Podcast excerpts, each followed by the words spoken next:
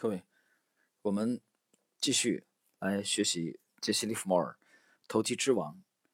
那么，由于他第八章和第九章的内容啊和之前有所重复，所以呢，我们从这个第七篇以后啊，我们直接呢进入第十篇的内容。第十篇的内容篇幅也比较长啊，我们看是把它分成两部分或者三部分。进行，那么第十篇的题目叫“骗子”。一九二九年崩盘后，大萧条席卷了美国，股市的崩盘已经让电梯操作者、擦鞋工、借用保证金的百万富翁都破产了。人们都在呼吁要改变华尔街邪恶的行为。领导这场变革的人是一个有政治抱负的人，他在一九二九年当时比较出名，但。诚实度欠佳的吉米·沃克尔竞选纽约市市长的职位的时候，被打得落花流水。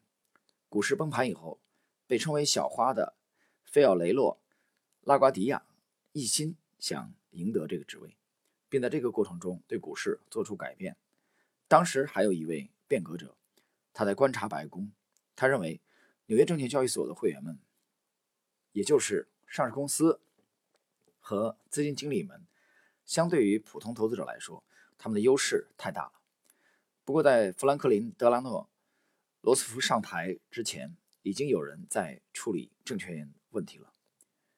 沃森·沃什伯恩和埃德蒙·德隆写的书《金融诈骗的黄金年代》这本书成为了状告纽约证券交易所涉及诈骗的导火索。这两位作者状告了场外交易的诈骗行为，人们甚至把蓝天。卖给容易上当受骗的人，他们还状告了交易所的欺骗行为和操纵行为。当年春天，参议院委员会在纽约举行听证会，现场传唤了几个大骗子：帕西、洛克菲勒、麦克米汉、布林、霍伊特和其他人。但是让委员会感到有趣的是，在寻找诱骗大众在崩盘的市场中入市的原因的时候，来作证的人牛顿·普拉默。他本身就是一个招摇撞骗的人。普拉默很勇敢地提到了一些人的名字，并指责这些人通过操纵股票以方便出货。知名报纸的记者都是很好收买的，他们会尽心尽力地帮助做宣传。关于在亨利·克鲁斯之后喜欢在华尔街喋喋不休的人，普拉默说：“巴伦非常聪明，很贪财，在我认识的大人物中间，他对股市的判断最差。”实际上，在听证会上，当这个华尔街的大人物走进来的时候，证人们都在欢呼。塞梅尔·昂特迈尔引用了交易所的话说：“有些人像强盗一样控制了法院和银行。”他认为政府应该从头开始管理这个行业。这位改革者回顾了交易所的历史，在过去，除非操纵行为太过分，变戏法和欺骗人是一个意思。骗子们寻找。例如，一周内的价格波动机会，快速获利。这些骗子就是推动价格的人，他们一般是通过长期操纵价格和大波动来获利。他们就是市场中的老大。股市就是赌场，是最吃人的赌场。不但很多交易日是被人为操纵的，而且谎言和诱饵很多，很多有钱人和大众都被欺骗了。杰西·利弗莫尔很不幸，他从来。就不属于这个俱乐部，他也没守住财富。当骗子们耍笔杆子的人们、立法者们被卷入这场公开大辩论的时候，奇怪的是，杰西·利弗摩尔现在是个资金不多的小户了，他只能交易一百股，他不必出庭作证。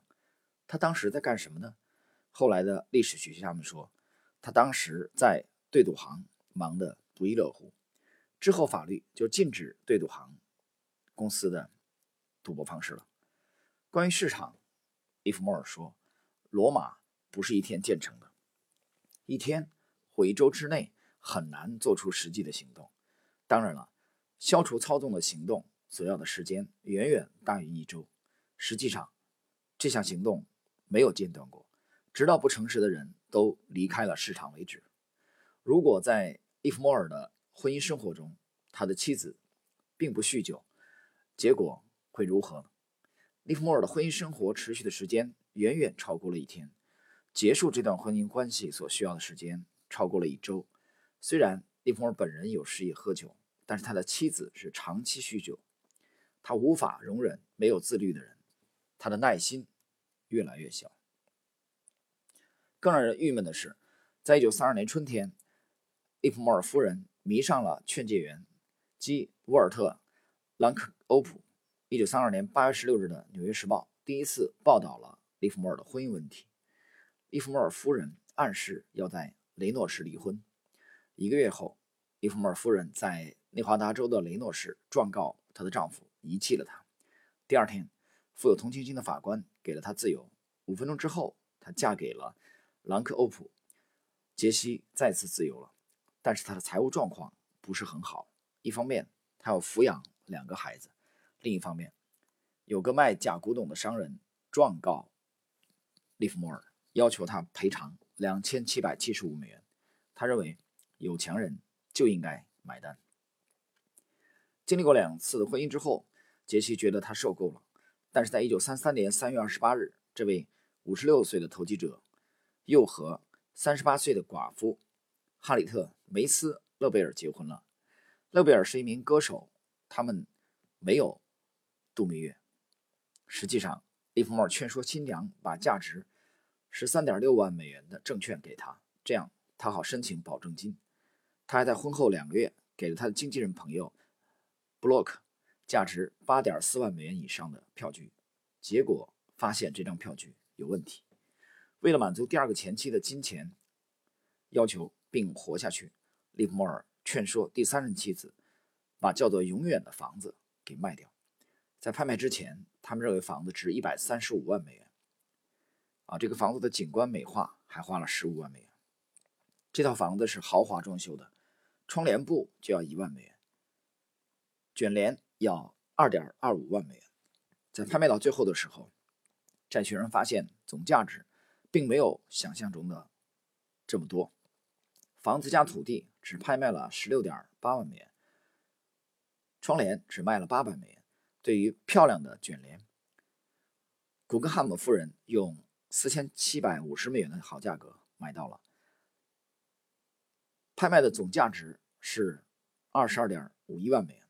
利弗莫尔迫切的需要资金，这次拍卖的结果太让他失望，律师。和收账的人把钱拿走了，还有其他事也在威胁利弗莫尔。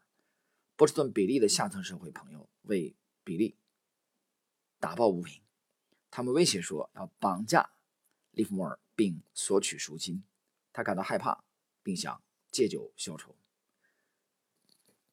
这里解释一下，利弗莫尔啊，当时经常喝的一种酒是酒精度数很高的这个冰马提尼。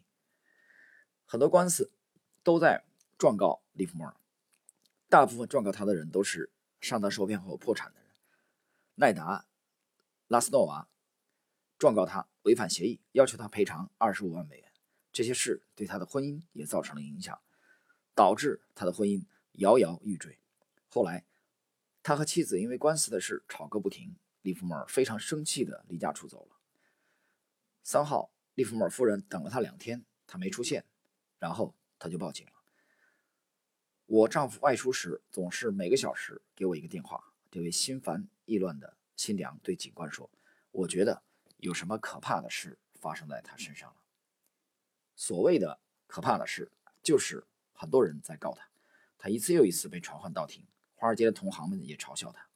利弗尔崩溃了，他在周一早上跑到了宾夕法尼亚酒店躲了起来。他用过去的化名杰西·拉里斯顿开了一个房间。他躲在黑暗的房间里发抖。他从衣服口袋里拿出一瓶酒，然后开始喝酒。他连续喝了二十六个小时。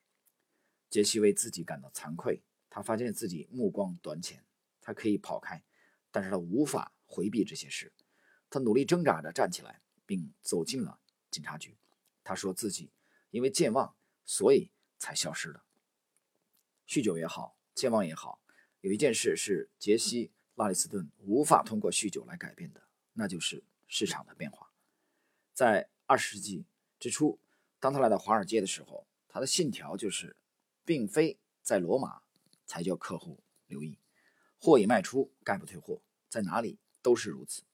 正因为利弗莫尔有这种顾客应该自己小心的想法，所以他在蟒蛇股票的下跌中自己赚到了第一个一百万。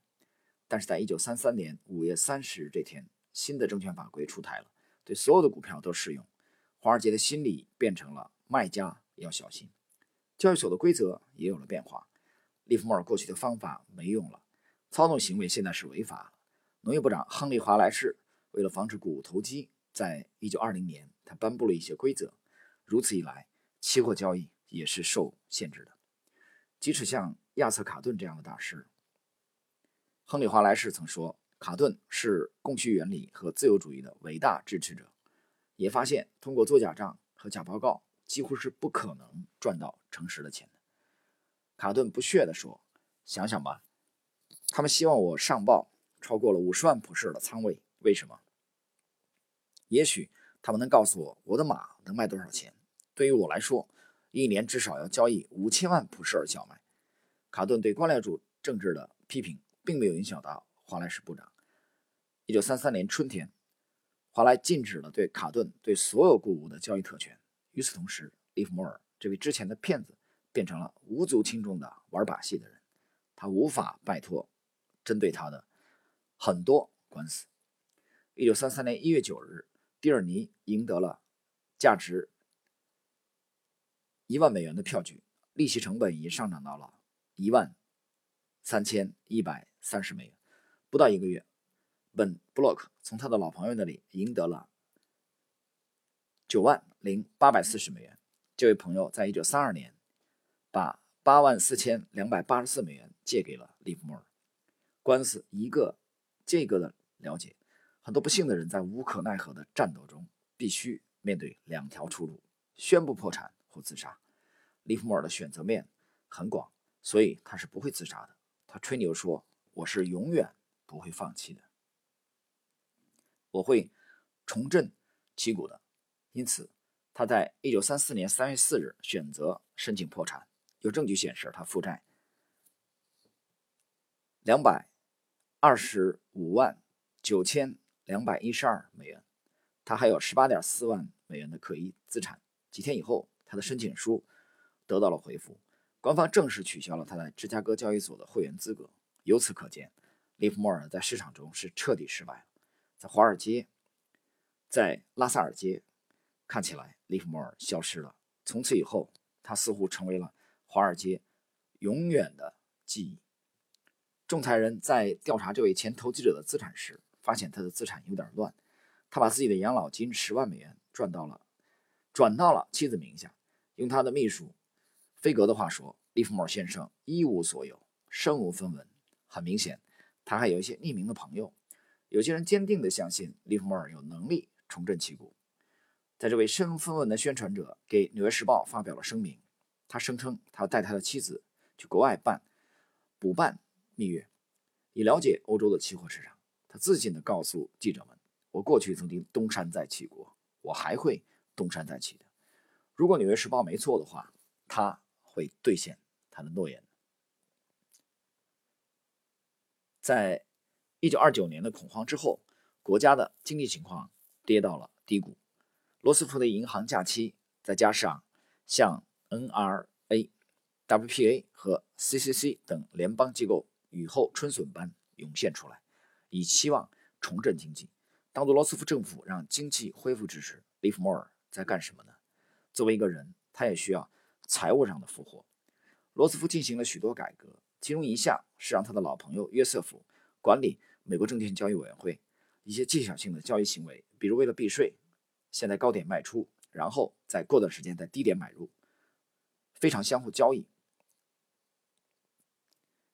那么，总而言之，管理层完全杜绝了市场操纵行为，交易所则清理了经纪公司，场外交易市场也在街头消失了，都搬到了华丽的大厦中，后来则成为了美国证券交易所。很明显。利弗莫尔再也无法在这样的市场中大开杀戒了。啊，这里有一个注解啊，就是在美国大萧条时期啊，股价的波动啊很慢，也无法操纵单一的股票，因为这个现在属于非法行为。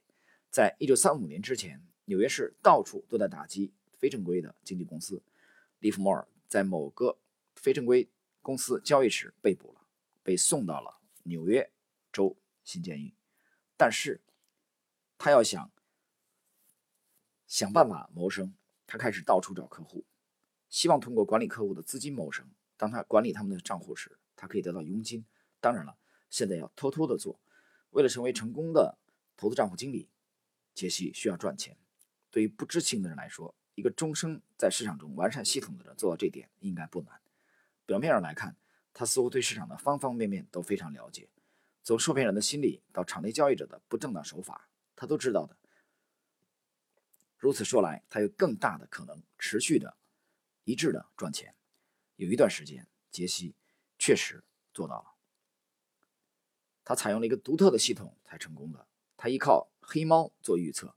当时，伯尼·齐普曼是华盛顿区莱德劳公司的经理，他收养了一只挨饿的小黑猫。根据齐普曼的回忆，当时是大萧条的时候，我破产了，我欠了三周的房租。经纪人这个行业太难做了，对于每个客户，我都欠他的钱。当这只黑猫走到我门前时，我正在吃鱼，它有点怕我，不停地叫。我把它带进了门之后。我在交易威斯汀豪斯股票的时候，就赚了一千四百美元。有一次，利弗莫尔去拜访齐普曼，齐普曼在说这只猫给贫困的他带来了好运，所以他把猫当做一个信号。齐普曼解释说，这只猫很友善，它总是在生小猫。每当它生小猫的时候，我就约利弗莫尔先生，他就会反转仓位。第一次这么做的时候，他持有空头仓位。当他接到电报后，他就回补了仓位，赚了。一百万美元。如果他当时迟疑了，他就会被多头屠杀。齐普曼接着说：“一直以来，每当这只猫生了小猫时，我就给他发电报，他就赚钱了。最后有一天，我发电报告诉他，这只猫死了，他就昏了过去。很多时候，当一个人苦于谋生的时候，内心的伤害会突然取代他所有的正常的行为。在谋生的时候，在努力守住家产、游艇。”和第三次婚姻的时候，杰西·利弗莫尔突然听说他最爱的孩子被枪击了。很奇怪啊，孩子当时只有十六岁，而他的母亲向他近距离开枪，差点打死他。陶乐西·福克斯·利弗莫尔和前劝解员分工之后，他带着两个儿子住在圣芭芭拉市的家中，他的起居室差点造成悲剧。比较小的十三岁的儿子叫保罗·亚历山大，他的母亲就是利弗莫尔的第二任妻子啊。陶乐西雇了一个私人家庭教师内维尔，他成为了他的未婚夫，并住在一起。那么，这个小儿子保罗·亚历山大被很快送到了医院，子弹射进了他的右肺，生死未卜。同一时间。杰西还在圣路易时，他想老老实实做几笔快速交易，赚点实实在在的钱。当他听说儿子被子弹射中时，他的苦恼变成了愤怒。他对记者咬牙切齿地说：“如果我的儿子死了，我会不惜一切代价让他得到应有的惩罚。”还好，这位年轻人并没有死。几个月来，他接受了一系列的关键手术，子弹终于被取了出来。当杰西熬过了。儿子的危险期后，他现在有了新的方向。美国政府突然找他要钱了，美国政府要求他补税。当利弗莫尔看到自己的对手卡顿被坚定的美国政府纠缠时，他感到比较满意。卡顿以前被华莱士部长告了，现在税务局找他的麻烦。但是这种努力付之东流。这位来自加拿大的大人物在一九三六年去世了。然而。利弗莫尔只好屈服于政府。政府评估了他，并认为他的资产有八十美元。他是如何支付自己的税款的啊？这里可能这个这个笔误啊，应该至少是八十万美元吧。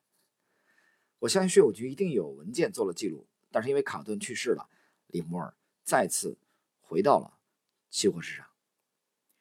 好了，朋友们，那么。以上的时间呢，我们学习的是杰西·利弗莫尔《投机之王》第十篇的内容。第十篇的这个题目是骗子啊。刚才我们的是第十篇的上半部分的内容，下一期呢，啊，我们继续学习第十篇下半部分的内容。好了，我们今天就到这里。